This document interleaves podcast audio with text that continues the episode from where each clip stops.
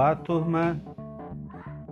Aqui estamos nós mais uma vez para uma nova aula de geografia, audioaula do seu podcast favorito de geografia, primeiro e único. É, o, o tema de hoje vocês irão encontrar na página, na, nas páginas 214 até 222. Urbanização Mundial, capítulo 17. A urbanização. Bem, gente, a urbanização é um, é um fenômeno e acontece com o crescimento das cidades.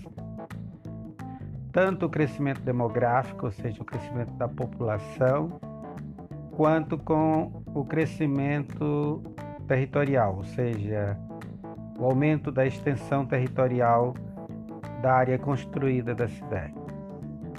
E isso ocorre por uma demanda, ou seja, uma exigência da população que cresceu, que aumentou, precisa de mais espaço urbano.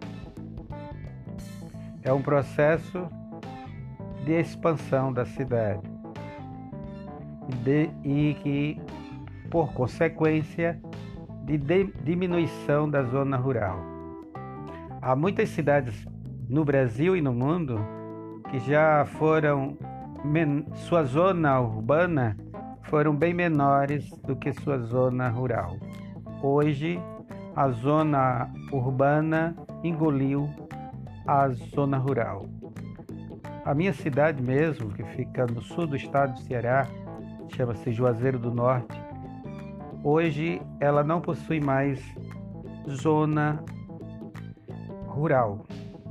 Existem as chacras na área periférica da cidade, porém, áreas de sítios, de fazenda, como eu vi quando eu era criança, não existe mais. E olha que não faz tanto tempo, não sou nenhum Matusalém. Sou velho, bem verdade, 50 e e alguns anos de vida, mas não sou nenhum Matusalém. Isso é a prova que o processo de crescimento urbano nos últimos 30 anos no Brasil tem ocorrido de forma muito intensa. O fenômeno da urbanização é antigo. Na antiguidade, bem remota, nos princípios das grandes civilizações, surgiram as primeiras cidades, grandes cidades da história da humanidade, da história urbana, da história da ocupação humana. Podemos citar Uruk, uma grande metrópole para, no seu tempo. Por volta ela de 3.500 anos antes de Cristo.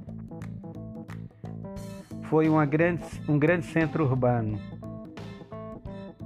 ficava localizado aproximadamente a 260 quilômetros ao sul de Bagdá, capital do Iraque.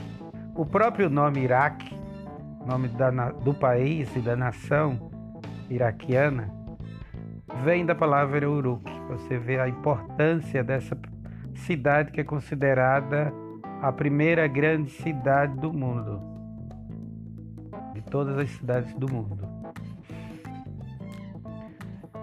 Fora Uruk, você ainda vai encontrar na, ao longo da história do, da Ásia Meridional e da Mesopotâmia, você vai encontrar Nínive, que é muito citada na Bíblia, né? Sirpá, Nipum, Acade e Babilônia, que também é citada na, na Bíblia todas as cidades da antiguidade que estavam inseridas dentro do perímetro chamado de Mesopotâmia. Ah, mas ainda dentro do chamado Crescente Fértil, nós podemos ir para o norte da África e ali encontrarmos Méfis, Tebas, Tanis e Heliópolis, todas no Antigo Egito.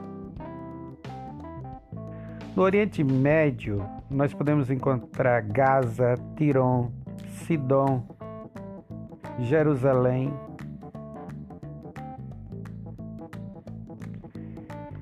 e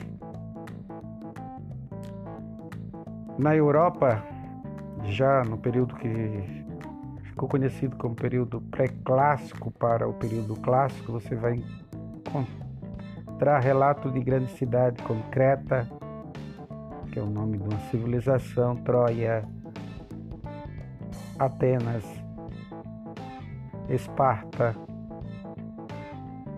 Tessália, Coríntios. Aí depois, voltando também para o Egito, mas já no período clássico, Alexandria, Roma, que se tornou de reino a república de república, império e senhora do mundo.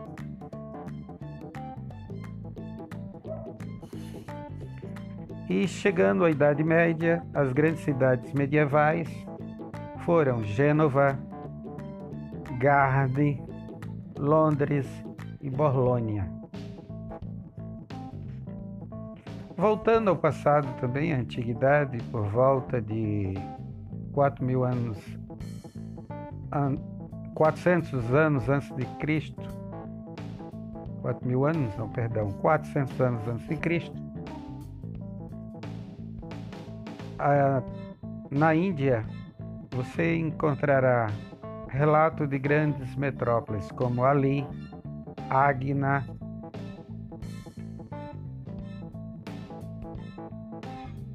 e Mar, Margadá, Margandá, Margadá, Margadá. Eu não falo hindi, mas é mais ou menos a pronúncia é essa, Margandá, uma grande cidade indiana do período clássico da Índia. Na China, por volta de 1300 a.C., você terá o relato de Aniarg, Zhengzhou,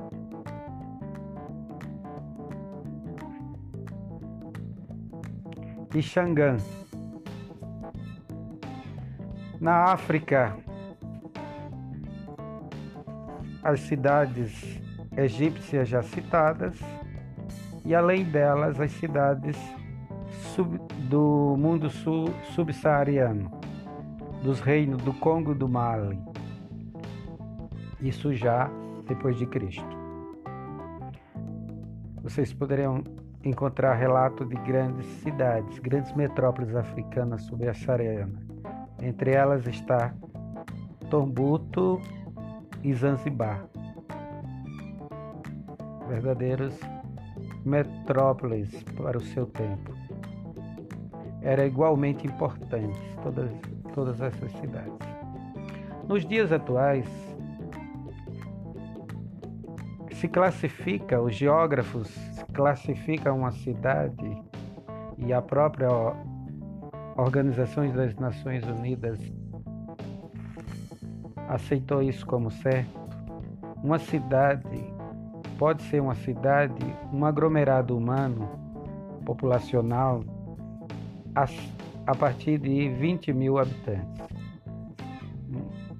Um aglomerado humano a partir de 20 mil habitantes já pode ser considerado uma cidade. As cidades se formam de duas maneiras: de forma espontânea ou planejadas. A maioria das cidades no mundo se formaram de forma espontânea. As cidades que têm um espaço urbano mais democrático e mais humano são as cidades que foram formadas de forma planejadas. Porém, muitas cidades que se tornaram planejadas com processo de migração com o inchamento populacional, com, res, com a entrada de pessoas vindas da zona rural ou de outras cidades, e faz, com isso fazendo a cidade crescer, a gente observa no Brasil cidades como Belo Horizonte, Palmas e até mesmo Brasília, que as autoridades não tiveram a preocupação de criar bairros novos, seguindo o traçado da cidade, o plano piloto da cidade, para que as novas, os novos moradores, os novos munícipes pudessem ter o mesmo padrão e qualidade de vida. Se vê ao longo de cidades como Brasília BH, Belo Horizonte, bairros desordenados, bairros criados de forma espontânea. Isso é um dos problemas urbanos. O lugar onde surge uma cidade nós chamamos de sítio urbano. A palavra sítio, na nossa língua portuguesa, significa etimologicamente, no sentido lato da palavra, quer dizer, no sentido geral da palavra, significa lugar, local. Que costumamos ao, ao estranhar quando vê um português de Portugal, de Angola, Moçambique, falando que o sítio para um determinado lugar, quando que comumente a gente chama de sítio, o espaço geográfico onde se planta, se colhe, se cria alguma coisa, a fazenda, uma pequena propriedade. Mas sítio, no sentido geral, na nossa língua portuguesa, apesar de não ser tão usado no, no português coloquial do Brasil, sítio significa qualquer lugar, qualquer espaço geográfico. E o espaço urbano, né, segundo o geógrafo, classificamos de sítio urbano.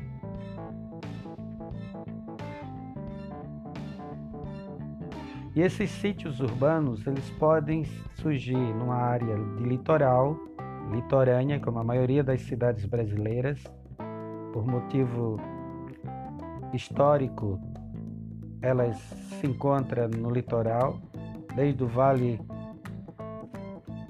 do Guaíba, desde do Rio Grande do Sul até o Pará, até Belém, a maioria das cidades, grandes metrópoles brasileiras, se encontra em área litorânea.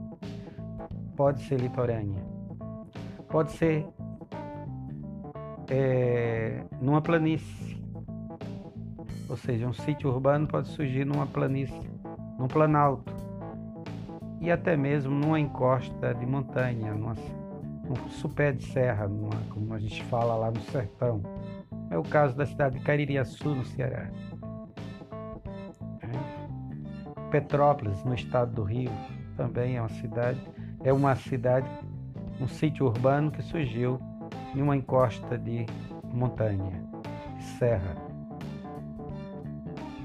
As cidades é um espaço geográfico e suas paisagens urbanas nos revela que toda cidade é um espaço humano, porque ali habita seres humanos, se aglomeram.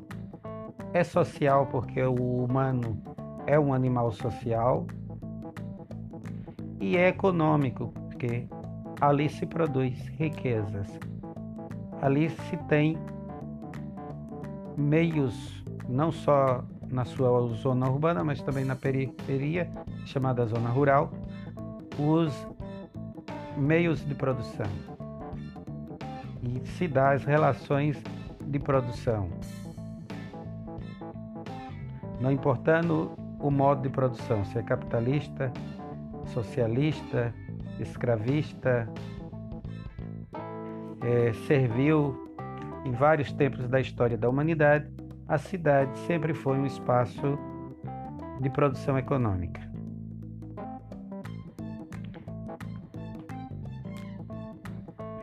As cidades, elas também se caracterizam como centros já que citamos é, espaço geográfico de produção econômica, as cidades ditas industrializadas são têm uma característica por a base de sua produção econômica ser a indústria. Daí chamamos de centros industriais, como é o caso da nossa, da, da nossa da cidade brasileira que chamamos de locomotiva do Brasil, que é São Paulo. As cidades também, elas também podem ser classificadas como cidades religiosas, ou seja, centro de peregrinação religiosa.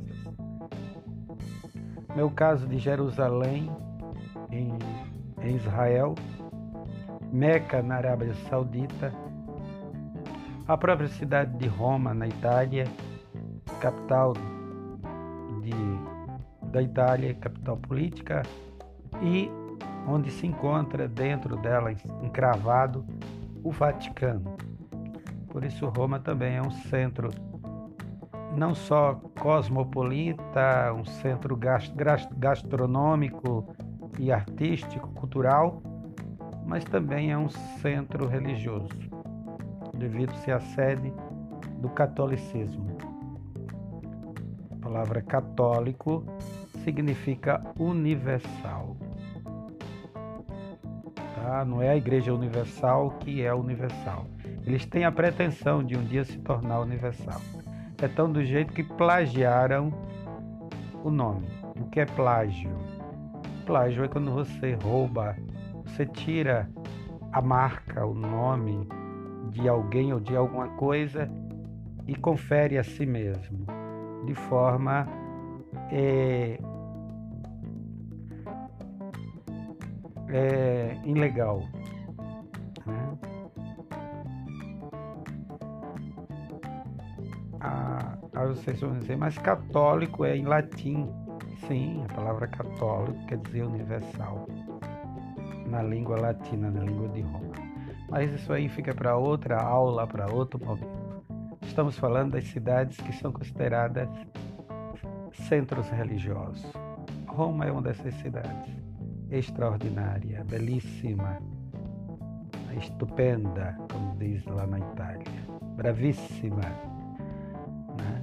Por isso, ela é um centro religioso, ela é um centro político, ela é um centro cultural, gastronômico e artístico, grandes teatros, grandes museus, grandes galerias de arte, grandes cantinas e restaurantes, cafés, logo podemos dizer que é um centro gastronômico centro cultural, uma cidade cosmopolita. Você, por que cosmopolita? Porque você encontra pessoas do planeta inteiro ali. Uma cidade também ela pode ser considerada um centro político. Roma, no caso que eu citei, é um centro político. Washington DC, nos Estados Unidos da América, é um centro político.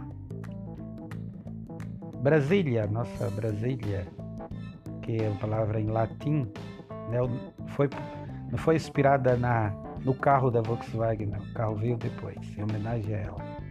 Brasília é uma palavra que quer dizer Brasil em latim. Brasil em, em latim é uma palavra feminina. Título de curiosidade, só para vocês lembrarem que a capital do Brasil se chama Brasil, Brasília em latim. O, uma cidade também ela pode ser chamada também de centro universitário ou acadêmico, ou seja, onde se concentra grandes universidades. Nós podemos falar de Coimbra, em Portugal. É uma cidade universitária. É, Brasília, que é um centro político, também é uma cidade universitária. Nos, se encontra ali uma das melhores universidades do mundo, a nossa UNB. São Paulo, que eu já citei, é uma cidade industrial, um centro de produção, um espaço geográfico de produção econômica, a cidade industrial, mas também é uma cidade cosmopolítica, que tem pessoas do mundo inteiro, é uma cidade cultural, gastronômica, cosmopolita e uma cidade universitária. Ali você tem a Marquense, tem a USP, tem a Unicamp. Vocês encontram várias cidades, é, várias universidades de grande nome, de grande peso nacional e até internacional. A USP a, e a U e a PUC são universidades que não deixam a desejar, não, e que são classificadas como grandes universidades do mundo. Cidades de peregrinação religiosas no Brasil, nós podemos citar Aparecida, que é o grande centro de romaria do Brasil. Podemos citar Juazeiro do Norte, no Ceará, centro de, o maior centro de romaria do Nordeste do Brasil e o segundo maior do Brasil.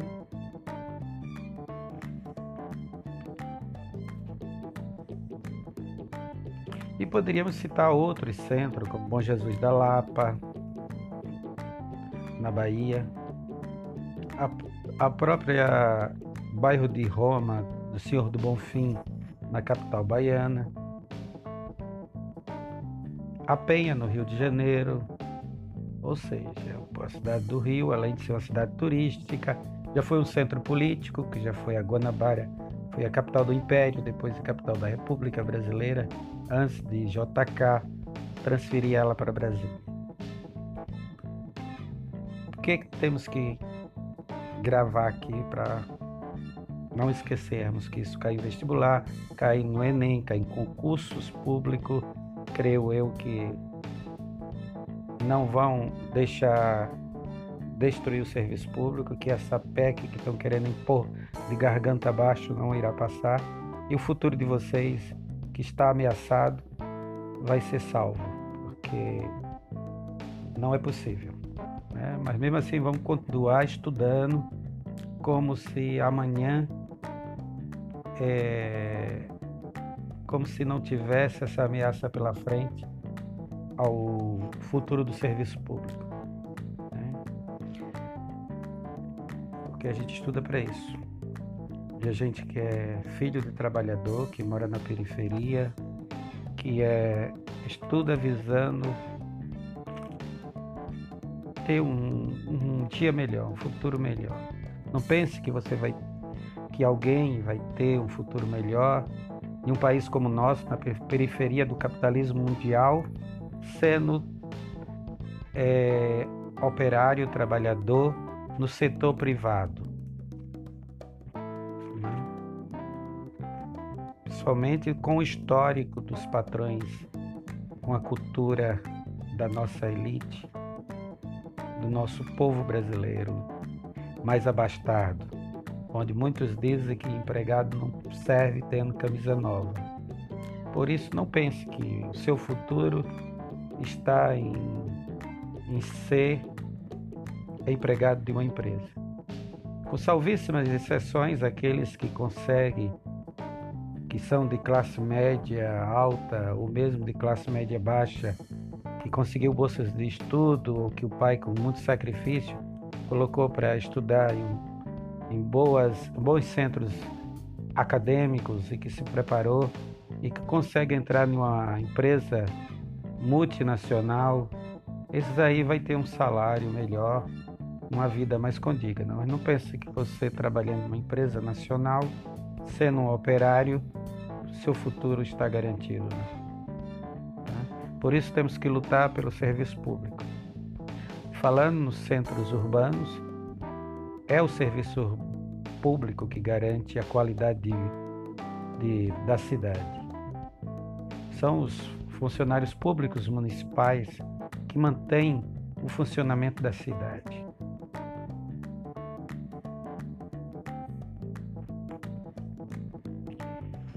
hierarquia urbana e rede urbana.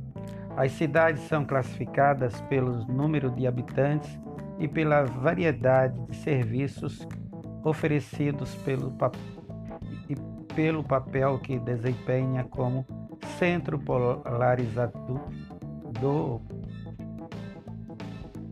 popularizados,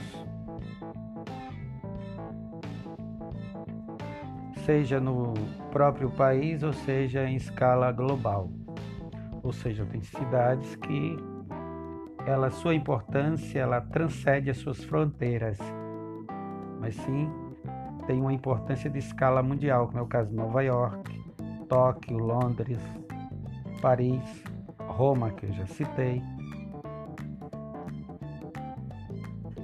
E ultimamente as cidades chinesas, grandes cidades chinesas, como Pequim, têm se tornando, ganhando essa, esse peso de importância global.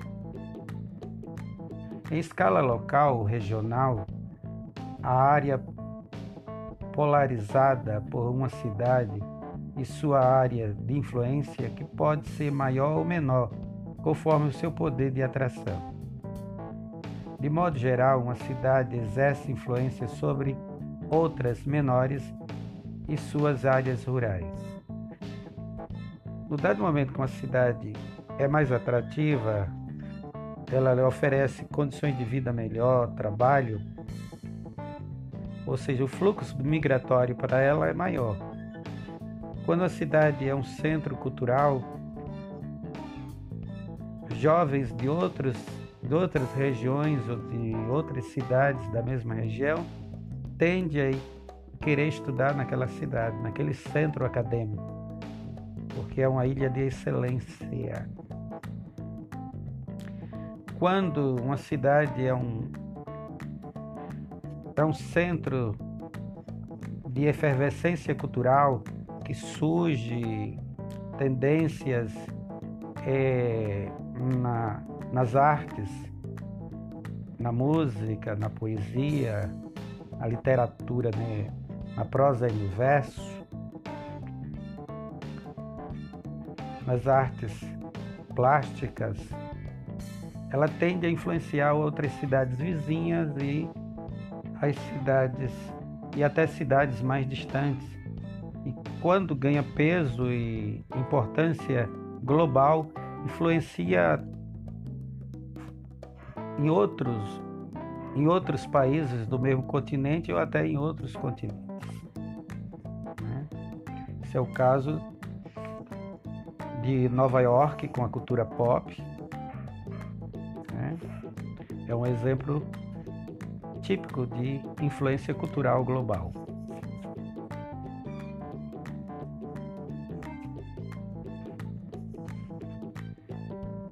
A urbanização e o crescimento ele se dá de acordo com as, as taxas vegetativas, como eu já falei em outra área, em outra aula, perdão, e é, quando o crescimento vegetativo é quem vai determinar e quando esse crescimento é positivo ou pela migração, que nós chamamos em geografia de inchaço populacional. Isso determina o crescimento urbano. E esse crescimento urbano irá exigir um, cres... uma extens... um crescimento da área ocupada, ou seja, uma extensão, um aumento da extensão territorial, como já citamos. Metrópolis e Megalópole, página 217. Em uma conurbação, destaca-se a metrópole, cidade que exerce influência sobre as outras. O conjunto formado pela metrópole e pelas cidades vizinhas é a região metropolitana. Isso nós podemos é, citar aqui na região norte a cidade de Belém, a cidade de Manaus. No nordeste nós podemos citar Salvador. Um exemplo clássico, clássico é o Recife, que já anexou ao seu território praticamente Cuba, é, Jabotão e Jabotão dos Guararapes e Olinda. Você sai de Jabotão, entra no Recife, pensa que ainda está em Jabotão e vice-versa. Você sai do Recife entre Olinda e, e pensa que ainda está no Recife e ao retornar do mesmo jeito. E o Recife influenciou a vida do povo do Jabotão, de Jabotão dos Guararapes e de Olinda e de outras cidadezinhas que já estão também, que são um pouquinho mais distantes, mas que já estão quase conectadas ao Grande Recife.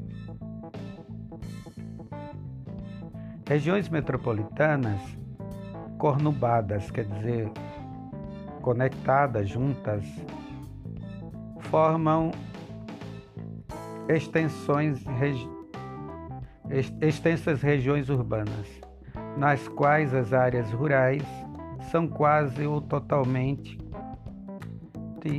ausentes. É quando eu citei o caso do, da, de Crajubá, região do Cariri, no sul do estado do Ceará, onde três cidades foram engolidas praticamente ou conectadas pela cidade de Juazeiro do Norte. Nos últimos 30 anos, a cidade de Juazeiro do Norte perdeu a sua zona rural e já é, se conectou com a cidade de Crato e Barbalha e já está chegando, já está se quase se conectando, se juntando a Missão Velha e a Caririaçu. Isso é um processo de cornubação, onde se conecta, se une, se juntam várias cidades formando uma regi região metropolitana. E a cidade mais influente, mais desenvolvida, que é um centro acadêmico, industrial, comercial, ela influencia e dita as, o ritmo da vida para as demais que vão sendo é, conectadas a ela. Regiões metropolitanas conurbadas, quer dizer, juntas, formam extensas regiões urbanizadas nas quais a área rural, como já citei, quase não existe, e, os e o conjunto dessas regiões chamamos de megalópole. O conjunto, o que se forma, o resultado da união de todas essas cidades que, que são é, unidas, é, recebe o nome de megalópole. conta com in, intenso fluxo de pessoas e de mercadorias, e bem de serviço, de meios de transporte e de comunicação. Geralmente, a cidade que se aproxima das demais e se une às, às cidades circunvizinhas é a mais desenvolvida. É um centro urbano, comercial, acadêmico, acadêmico, industrial, e às vezes um centro também de peregrinação religiosa. No caso de Juazeiro do Norte, que é tudo isso junto numa cidade só.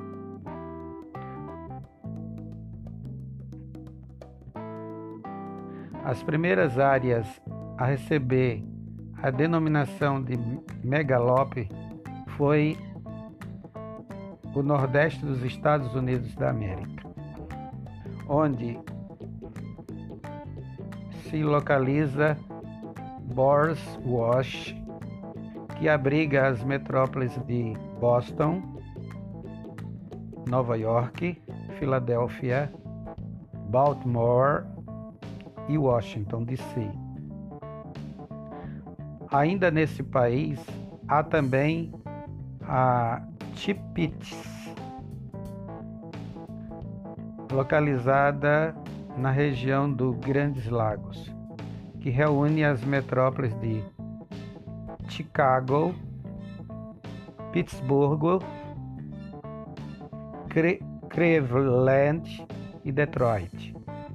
Outros exemplos de megalópole são Tokaido, na, no sudoeste do Japão,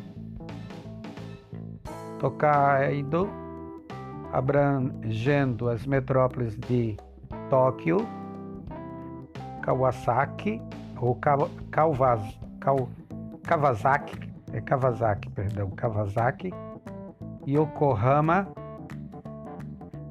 E na Europa temos a megalópole Renana, as cidades de Düsseldorf, Colônia, Bonn e Stuttgart. Cidades globais são megacidades. A urbanização no fim do século XX foi marcada pela existência de duas novas categorias na hierarquia urbana: as cidades globais e as megacidades. A noção de cidade global não envolve o número de habitantes, mas leva em conta a economia,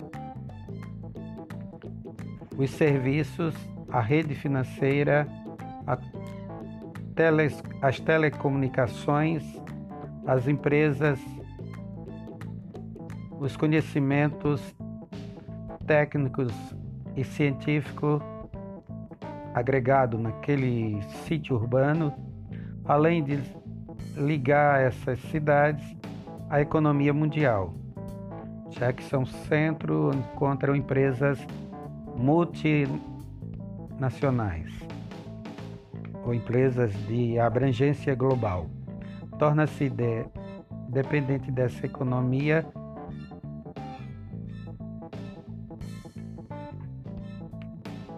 global essas cidades, já que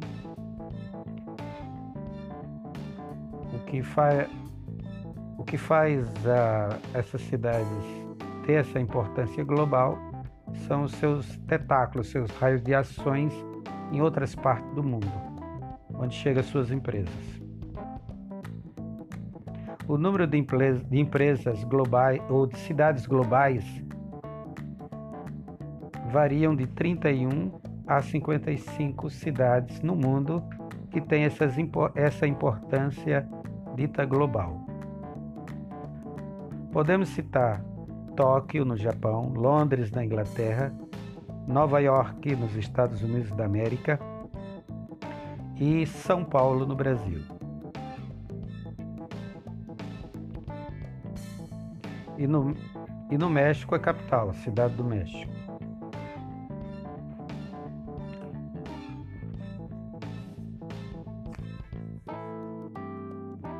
Uma nova tipologia das aglomerações urbanas. Em razão do grande crescimento das cidades, suas, mar... Sua... suas marcantes transformações nesta segunda década do século XXI, o Programa das Nações Unidas para o Desenvolvimento Humano incluiu mais alguns tipos de aglomerações urbanas, surgidas a partir da urbanização e do crescimento das cidades. Mega-regiões, aglomerações urbanas que ultrapassam as megacidades em população e em produtividade econômica, combinando grandes mercados experiências e capacidade de inovação de mão de obra. Reunião de várias, várias cidades da região em sua órbita, ou seja, essa cidade ela funciona como um sol e tem seus satélites, tudo conectado entre si. Podemos citar Tóquio, Nagoya, Osaka, Kyoto, uma, e possui uma população em média de 60 milhões de habitantes. Corredores urbanos. É um conjunto de centros urbanos de vários tamanhos localizado ao longo de eixo de desenvolvimentos, ligado entre si em muitas, muitas vezes também algumas megacidades, abrangendo uma grande região. Exemplo, Kuala Lumpur,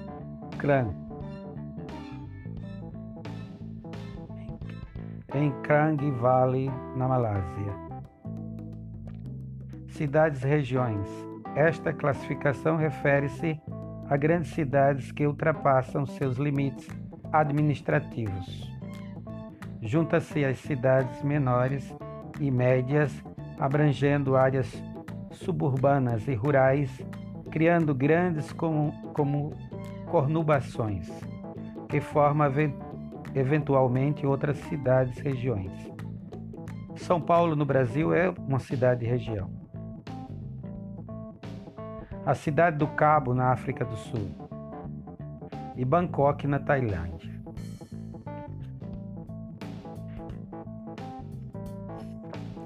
As cidades são sítios urbanos não podemos esquecer que elas têm características humanas, sociais, culturais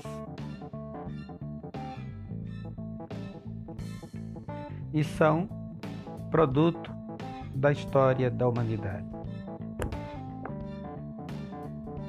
As cidades são ambientes dialéticos, ou seja, conflitante. A palavra dialética significa conflitante porque na, na cidade, principalmente no mundo capitalista e globalizado, neoliberal dos dias atuais, há choque de interesse. Por mais que for inculcado nesse período de, da pós-modernidade, da sociedade líquida, do mundo líquido, que tudo se evapora, se, se vai e que as pessoas não se ligam, né? E da individualidade, é o um mundo de exploração do homem pelo homem. Por isso é uma é um mundo de desigualdade, de profundas desigualdades sociais. Se há desigualdades sociais, há choque de interesse. Se há choque de interesse, vai haver convergentes e divergentes. Logo vai haver, se tem pessoas que convergem, que defendem o liberalismo, que defendem o status quo, quer dizer, a coisa do jeito que está, não pode ser mudado. E tem pessoas que acham que uma nova globalização é possível, que um novo mundo pode ser pensado, pode ser repensado esse mundo é porque é dialético, é porque tem choque de interesse, é porque tem conflito. As cidades é um mundo conflitante. Vamos ficando por aqui. Até a próxima. Gostaria que vocês fizessem as ativi a atividade desse capítulo. E, por favor, enviar enviar para mim pelo e-mail do pelo meu e-mail ou pelo e-mail da Google Sala de Aula na plataforma Seduc. Fazer o exercício da página 222. Até a próxima, turma. Até a próxima aula, turma.